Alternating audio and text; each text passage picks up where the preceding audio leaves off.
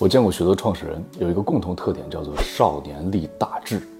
就是在他年纪轻轻的时候啊，他突然有了一个异于常人的奋斗的强烈的理由和动机。卢震，我片子里面九六年车城的老板，小时候连饭都吃不上。他说他那个时候就立志啊，说将来一定要扬名立万，做人上人，要翻身。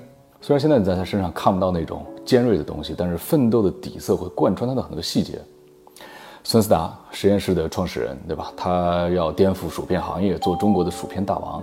其实片子里他没说，他小时候是和妈妈在上海独自生活。在跟同学们的对比当中，他说他很早就意识到，他和那些生下来不用奋斗的上海同学是不一样的。少年立大志，从根源上会解决创业者的很多问题：自我驱动的问题、执行力的问题、持续学习的问题。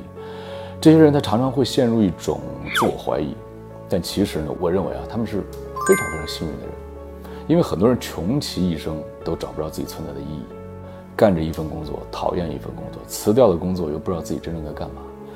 这些少年励志的人，他的人生从一开始就有了一个贯穿始终的宏大的意义。没有什么人生比白手起家、比从零到一的创造更有趣、更充实、更丰满的了。所以不要羡慕那些生下来什么都有的人，要知道这世界上有明确目标的人本来就寥寥无几。而人生最重要的事儿，绝对不是财富自由，绝对不是劳斯莱斯，也绝对不是上市。人生最大的幸福，是我有一件穷其一生都想要去实现的伟大抱负。而此时此刻，我还年轻，我还有机会。